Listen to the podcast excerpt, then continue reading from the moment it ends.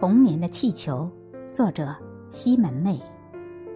二十世纪七十年代，玩具是稀有的，气球更是难得。到八十年代初，物质丰富点儿了，街上开始有了神奇的氢气球。每年元旦前，就有人拖着气罐出来，在街边灌气球，小孩子们会围着他，看他手上的气球慢慢膨胀起来。最后拴上绳子，就会飘在空中。那几年元旦，父母都会给我买一只红色的氢气球，我牵着绳子，带着我的红气球四处招摇，但总会在某一个瞬间，一不留神，气球就飞走了。但氢气球只有在新年有的卖，飞走了只能等到第二年再买。童年的我。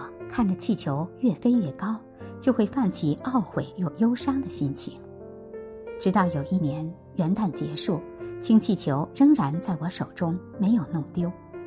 我把它关在房间里，看着它慢慢瘪下去，从天花板的位置慢慢下降，飘在半空。